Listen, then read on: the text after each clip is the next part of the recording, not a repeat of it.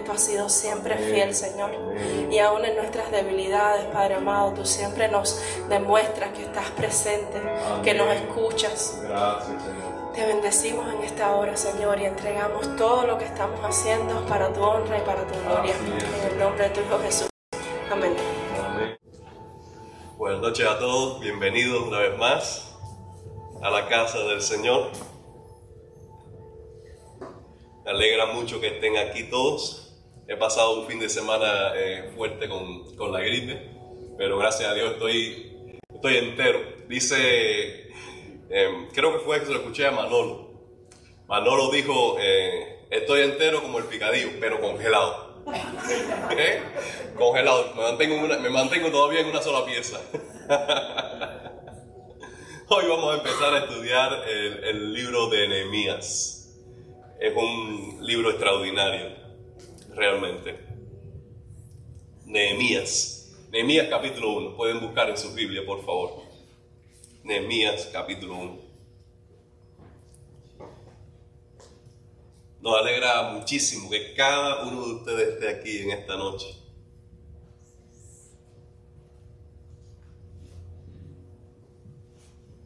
Como dice el Salmo, mirad cuán bueno cuán delicioso es habitar los hermanos juntos en armonía. Aleluya.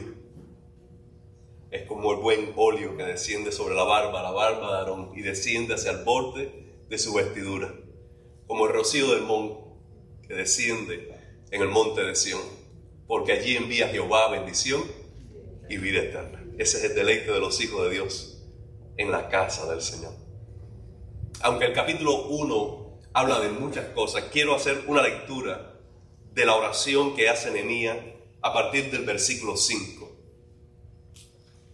Para complacer a, a la mayoría voy a estar leyendo Reina Valera del 60. Dice así esta oración. Te ruego, oh Jehová, Dios de los cielos, fuerte, grande y temible, que guarda el pacto y la misericordia a los que aman y guardan sus mandamientos.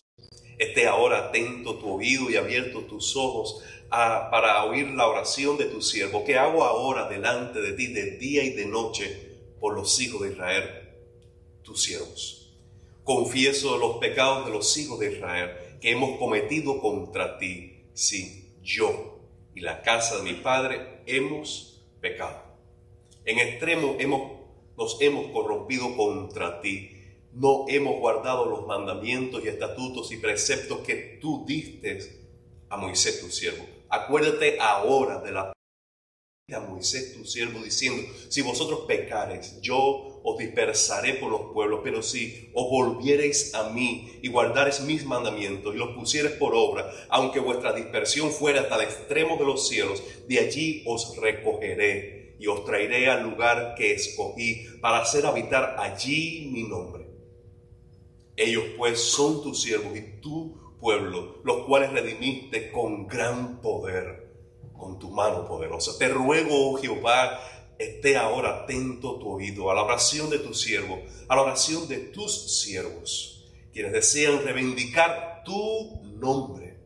Concede ahora buen éxito a tu siervo delante, y dale gracia delante de aquel varón porque yo servía de copero al rey. Tremenda oración, ¿no creen?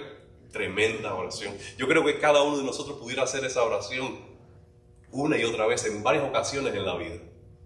Porque antes de comenzar y emprender cualquier etapa en la vida, en nosotros debemos comenzar en oración y de eso vamos a hablar más adelante. Todo buen inicio comienza con Dios. ¿Puedes decir amén? En el principio creó Dios los cielos y la tierra. Y desde entonces todo inicio, que va a terminar como el versículo 31 de Génesis 1, y vio Dios que todo lo que había hecho era bueno.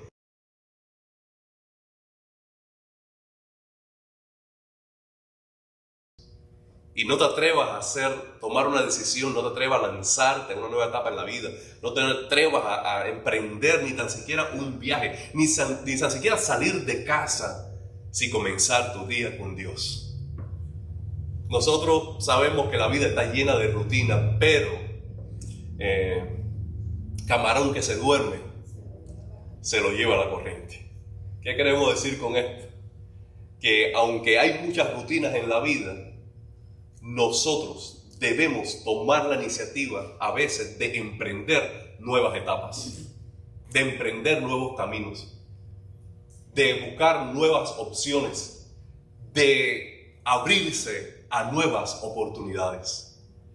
Y la Biblia nos enseña a través del libro de Nehemías que Dios está interesado en darnos bendición cuando emprendemos cualquier tarea para la gloria de su nombre. Y enfocado en esto es que quiero desarrollar todo el libro de Nehemías, porque ustedes pueden recordar cómo el final de la oración de Nehemías es este, Señor, concede éxito a tu siervo, para que tu nombre sea vindicado, para que tu nombre sea glorificado, para que tu nombre sea exaltado allí en la tierra que tú le diste a tu pueblo. Éxito a tu siervo, porque en el éxito que Él nos dé a nosotros, nosotros vamos a darle gloria y honra, porque esa es la motivación que nos lleva a emprender cualquier cosa en la vida. Amén. Ahora, el tema de hoy que quiero presentarles es este. Hay alguien que en verdad se interese. Hay alguien que en verdad se preocupe. Hablando con Elianet todos estos días, nos sorprende el grado de indiferencia, de insensibilidad que hay en todas partes. Hay una apatía, hay una depresión blanca. Digo blanca porque así lo nombran algunos, eh, porque no hay una razón aparente para estar tan paralizados, tan indiferentes en una sociedad que sí, tenemos problemas, tenemos crisis, tenemos la, el precio de la gasolina por el cielo, la renta en las nubes, todo eso, pero estamos en una, en una sociedad de privilegiados. La persona promedio en los Estados Unidos es un millonario en cualquier parte del mundo. Y aún así, sobre todo nos sorprende en la adolescencia, en la juventud, que no tiene ni tan siquiera que preocuparse por pagar la renta ni por traer un plato de comida a la mesa. Y cuánta indiferencia, cuánta apatía, cuánta...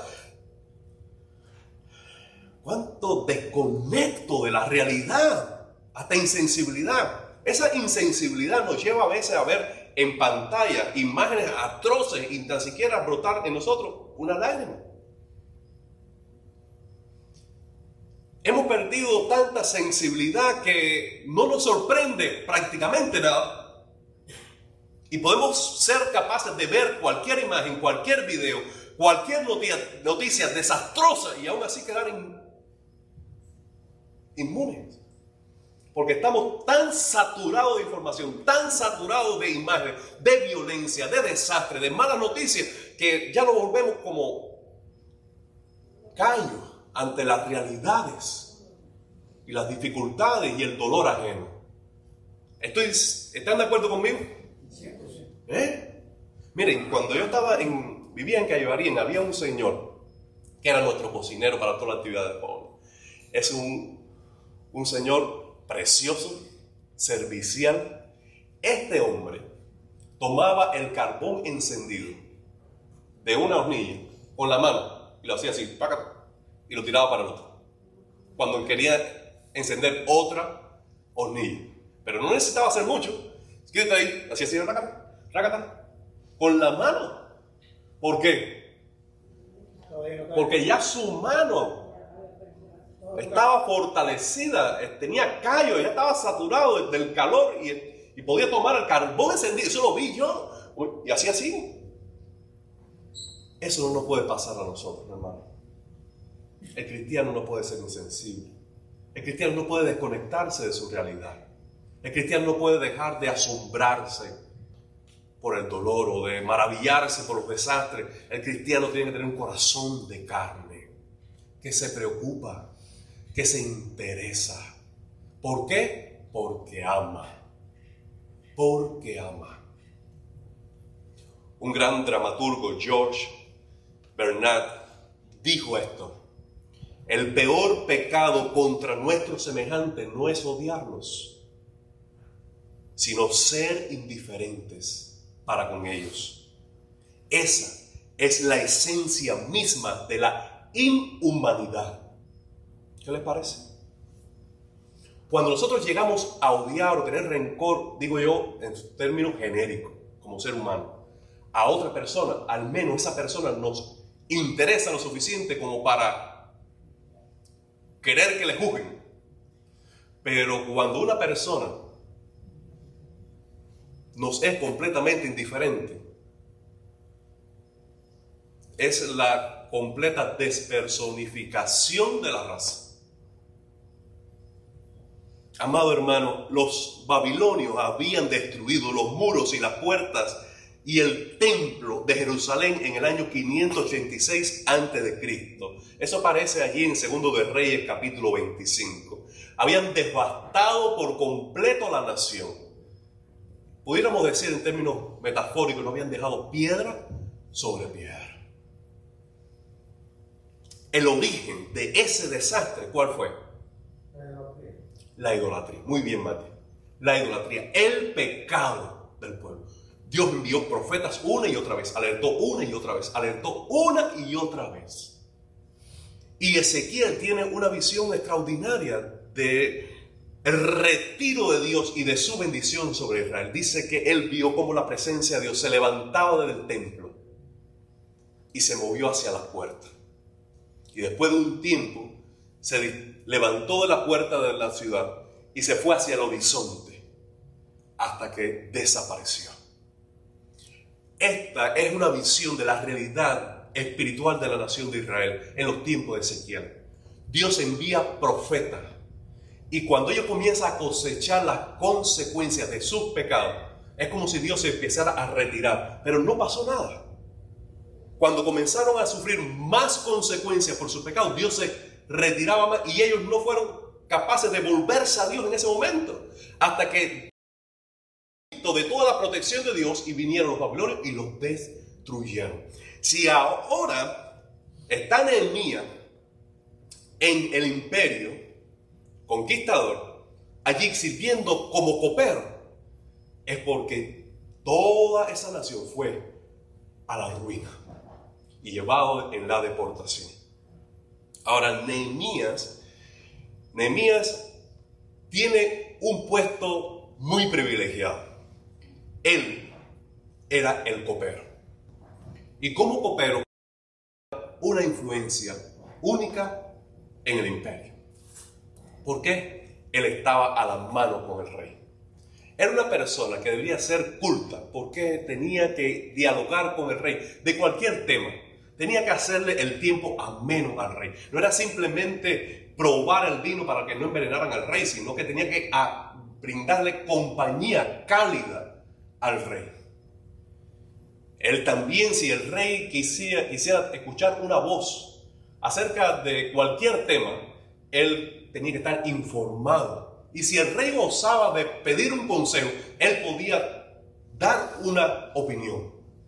Ahora, por estar tan cerca del rey, era una persona también codiciada en la corte, porque cualquier persona podía venir a donde estaba él y decir, ¿sabes qué? Si el rey menciona tal tema, por favor, ayúdame con esto o dile tal cosa, porque era el puente de conexión con el rey hacia cualquier asunto de la corte. Él estaba, sí, como un deportado en una nación que no era la suya, en una cultura que no era la que quizás él se sentía cómodo, pero él estaba bien. Él estaba en una posición de privilegio, de influencia. La vida le iba bien a Nehemías. Pero Nehemías no era esa clase de persona que se desconectaba de los suyos.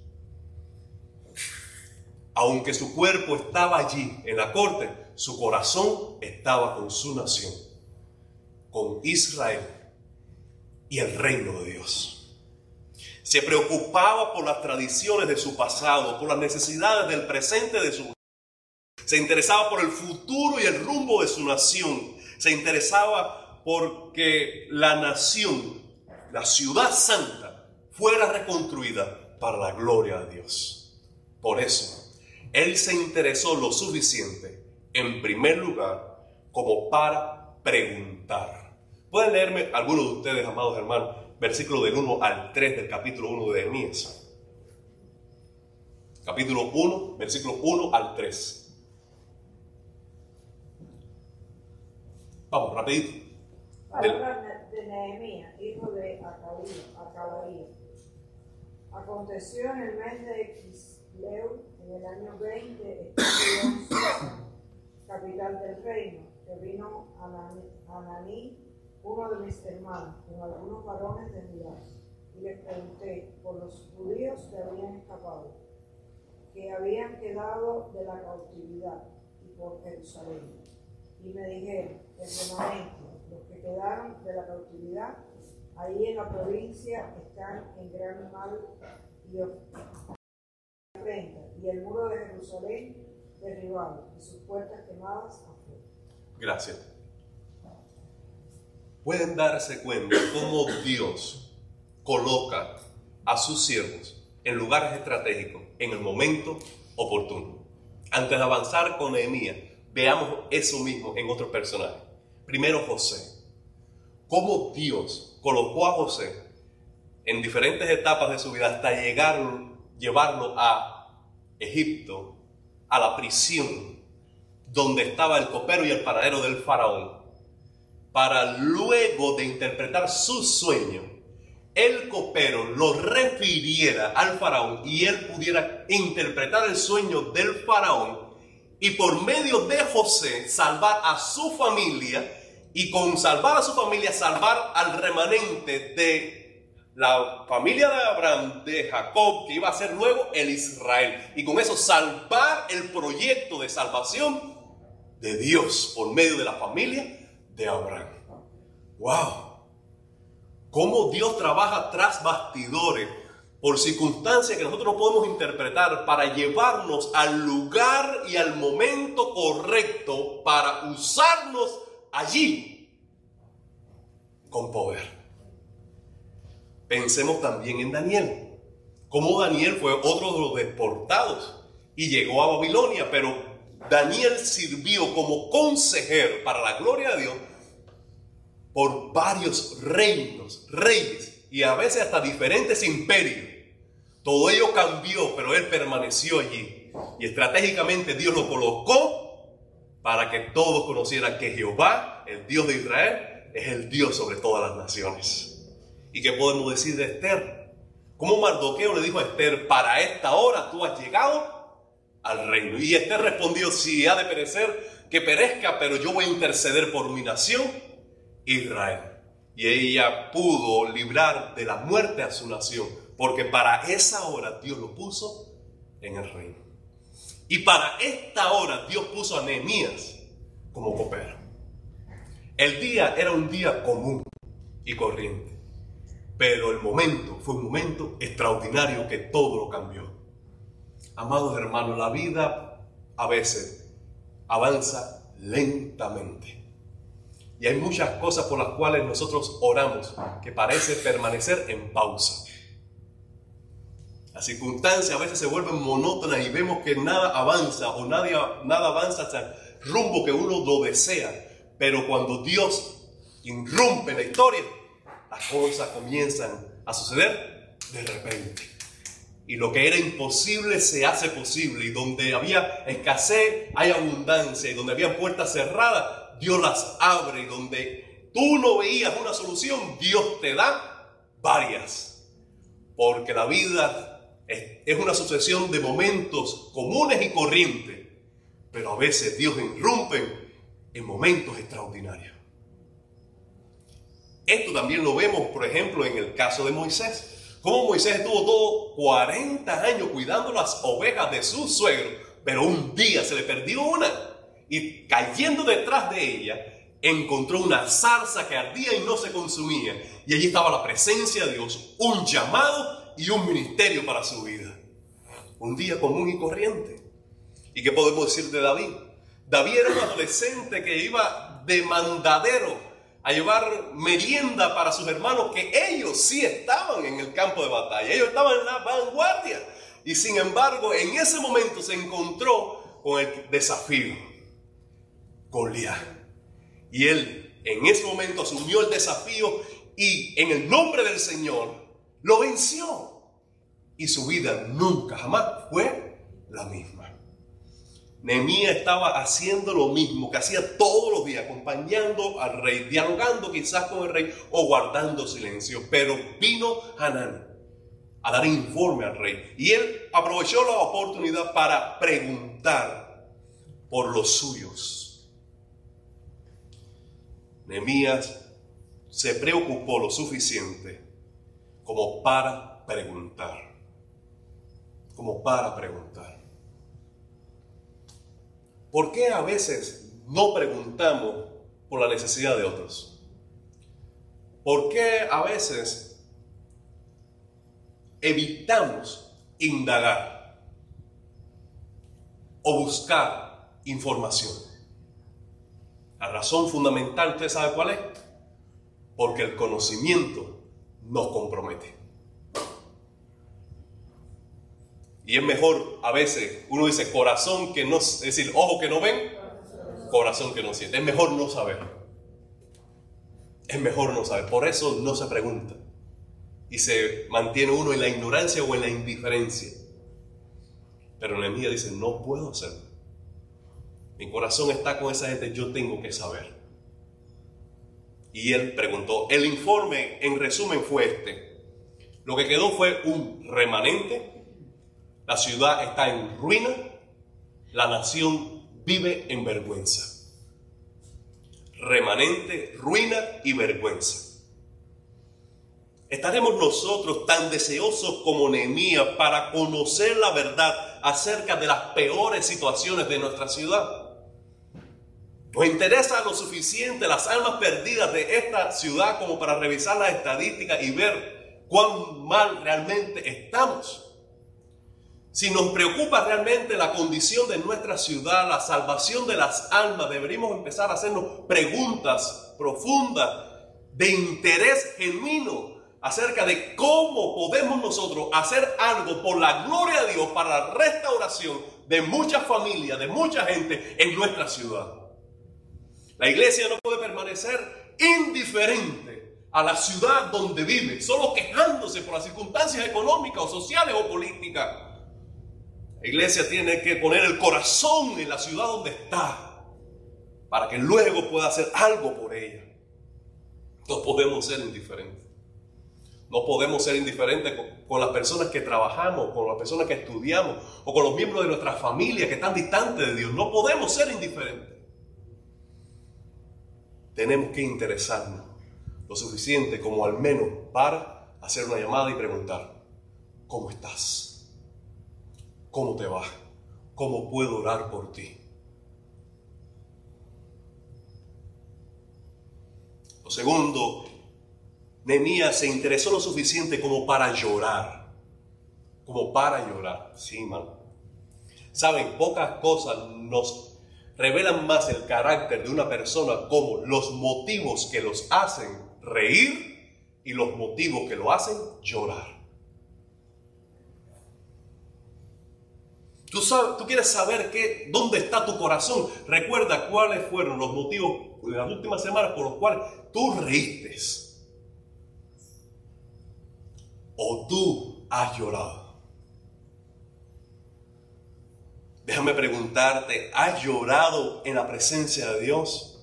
¿Has llorado por la salvación de tu familia? Has llorado por una situación de crisis. Has llorado por tus pecados. Has llorado por aquellas personas que se han apartado del Señor. Has llorado en la presencia de Dios porque te, te estás interesado lo suficiente por otra persona como para doler por su situación. Has llorado por esta nación de los Estados Unidos que está cada día más y más y más apartada de Dios.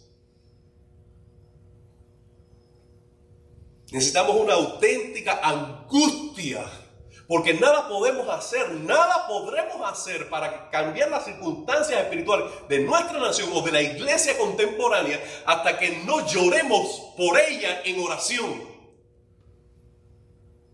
Tenemos que sentir la angustia porque las cosas no están bien. ¿Alguien, alguien me puede decir que las... Dígame familia, dígame.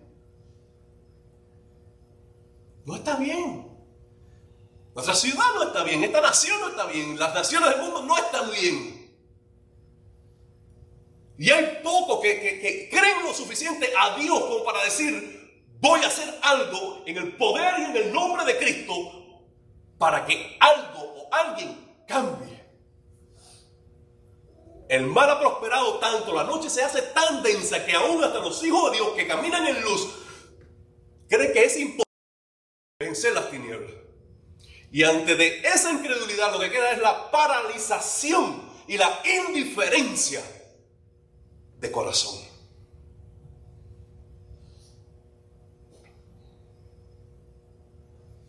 Nehemías lloró. Lloró y lloró. El llanto fue tan profundo que lo guió, que lo guió a la oración y al ayuno. Y al ayuno. Vamos a leer allí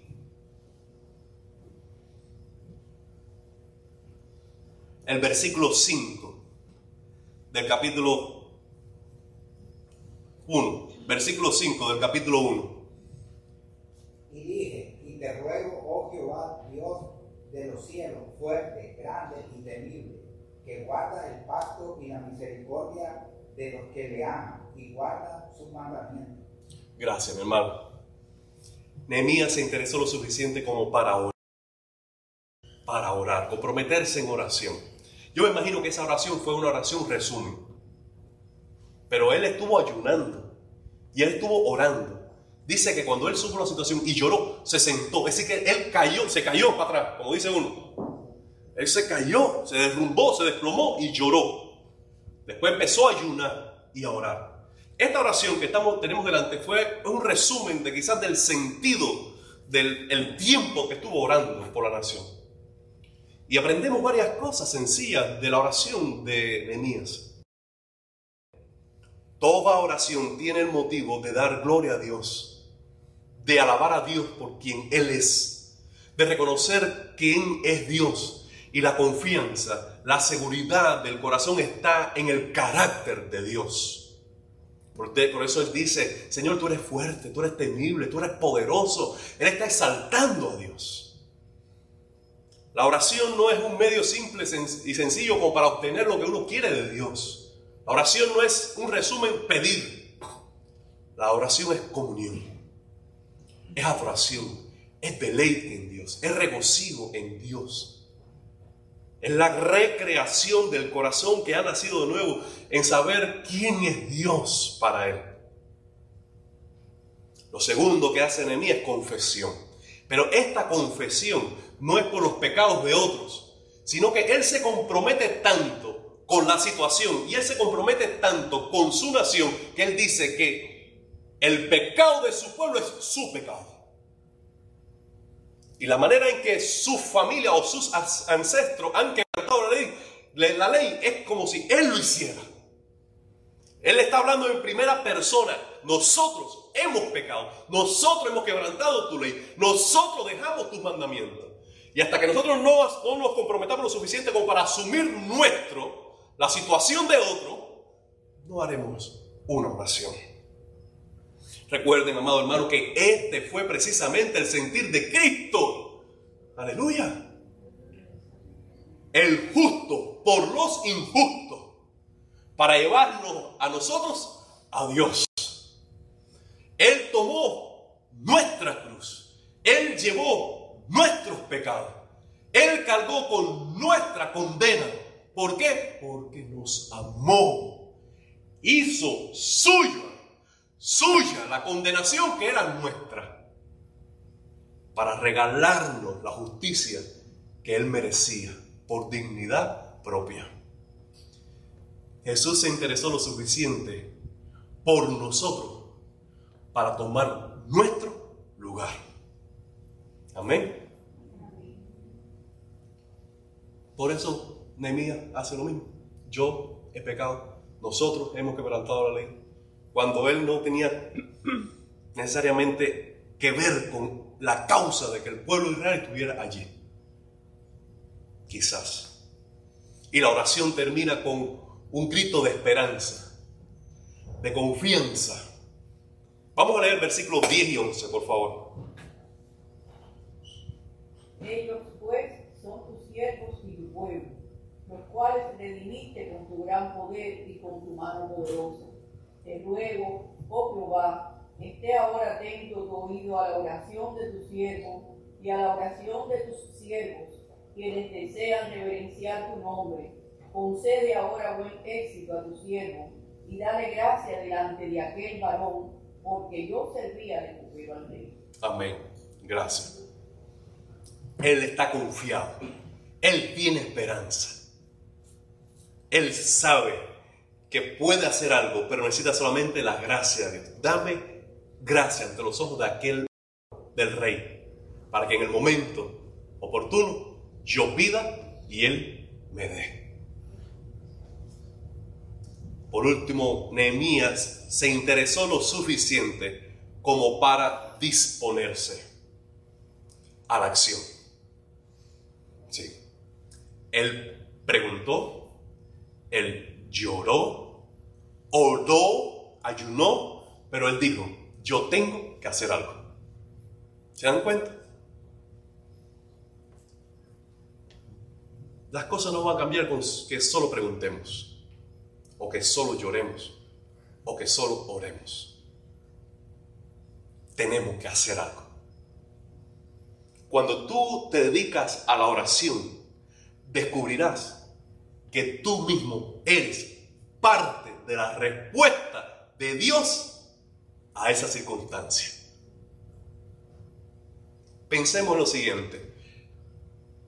Mateo capítulo 9, a partir del versículo 35, Jesús está con sus discípulos de aldea en aldea, de ciudad en ciudad, predicando el evangelio del reino, sanando enfermos, libertando a los demonios, a los endemoniados y anunciando la cercanía del reino de Dios. Luego él toma parte a sus discípulos y dice, miren, la mies es mucha, los obreros son pocos. Rogad pues al Señor de la mies que envíe obreros a la mies. Se acaba el capítulo 9, comienza el capítulo 10. ¿Qué hace Jesús? Los toma de dos en dos y le dicen, vayan ahora en mi nombre y hagan lo que me vieron a mí hacer. Y ellos lo hicieron. Miren, estaban en comunión con Jesús, vieron lo que Jesús hacía, luego Jesús los puso a orar y ellos en la oración encontraron el terreno fértil para crecer espiritualmente, para desarrollar el carácter, para sensibilizar su corazón en compasión por las almas y luego están en condiciones perfectas para ser enviados como respuesta a las mismas oraciones por la necesidad que estaba delante, que la mies es mucha y los obreros son pocos. Aquí está el informe. La ciudad de Israel es un remanente lo que hay. Están en ruina y están avergonzados, humillados. Él se pone a orar y luego él dice, Señor, esto tú lo has puesto en mi corazón como una convicción tan grande que yo no puedo quitármela, no puedo zafarme de esto, yo voy a hacer algo. Solo dame tu gracia para que cuando sea el momento oportuno y yo pida, se me dé. Y yo vaya y tenga éxito, porque tú estás conmigo. Tenemos que disponernos, comprometernos para la acción amados hermanos. ¿Puede decir amén? Mira algunos ejemplos bíblicos, con esto termino. Abraham se interesó por Lot cuando había sido secuestrado. Se armó de hombres valientes y fue y los rescató. Moisés se interesó por su pueblo y fue y los libertó. David se interesó por su nación por el nombre de Dios, fue al gigante y lo mató. Esther se interesó por su nación, arriesgó su vida y evitó un genocidio. Pablo se interesó por el mundo perdido y recorrió todo el mundo conocido para llevar el Evangelio de Dios. Jesús se interesó y murió en una cruz por nosotros. Y tú, y tú, ¿por qué te interesas? ¿Por qué te preocupas? Hay algo de Dios que Él ha puesto en tu corazón. ¿Hay alguna necesidad que Él ha sembrado en tu alma? ¿Te preocupas por edificar una iglesia? ¿Te, te preocupas por la salvación de las almas? ¿Te preocupas por la santidad? ¿Te, te preocupas por conocer a Dios? ¿Qué, ¿Qué interés espiritual hay en tu alma? Sí, sí, sí, sí, sí, en alguno de nosotros hay alguna sombra al menos de, indiferencia, de apatía, debemos ir a las rodillas y pedir perdón. Para que surja desde el llanto de arrepentimiento la convicción de que debemos hacer algo en el nombre de Dios. ¿Puedes decir amén? Y así sea. No podemos permanecer en indiferencia. Porque alguien lo hará, o porque otro lo hará, o porque no soy capaz, o porque no tiempo, o porque no es el momento correcto, o porque déjame ver si yo... No, amado hermano. No. No podemos ser contagiados por el espíritu de nuestra época, de la indiferencia, la apatía, la distancia, el acomodo, el confort. No. El reino de Dios, las almas, la iglesia de Jesucristo, mis hermanos, mi familia en la fe, nos debe interesar lo suficiente como para preguntar. Para llorar si es necesario llorar, como para orar e interceder y también para hacer algo. ¿No creen? En este caso en particular yo le hablo de corazón. Nosotros estamos por comenzar una iglesia, estamos comenzando una iglesia en el nombre del Señor Jesús, Miami City Church. Y nosotros necesitamos de gente que se interese y se preocupe como Nehemías de esta manera. Para preguntar, para orar y comprometerse. Esto no es obra de una sola persona. Esto no es obra ni tan siquiera de, dos o tres. Esto es obra de todos. De todos. Todas las manos son bienvenidas. Todas las vidas son bienvenidas. Porque en el nombre del Señor, sobre la roca que es Cristo, edificaremos una iglesia. Que será puerta del cielo. Para todo aquel que cree en Cristo. Amén. Vamos a orar. Padre, te damos gracias por esta noche. Te damos gracias, Señor, por tu palabra que es viva. Te damos gracias por la oportunidad que tú nos das de glorificarte, de exaltarte, de decir a los cuatro vientos que tú eres un Dios imparable, incomparable, Señor, también. Santo, poderoso, temible, vencedor, triunfador, que brinda esperanza, confianza, éxito. Oh Señor, tú eres extraordinario. Aleluya. Nuestro corazón se regocija en ti, Señor. Padre, pon fuego en el altar. Pon fuego en nuestro corazón. Padre, que nosotros podamos servirte con alegría. Padre, que lo que requiere diligencia no seamos perezosos, sino que seamos fervientes en espíritu. En el nombre de Jesús. Amén.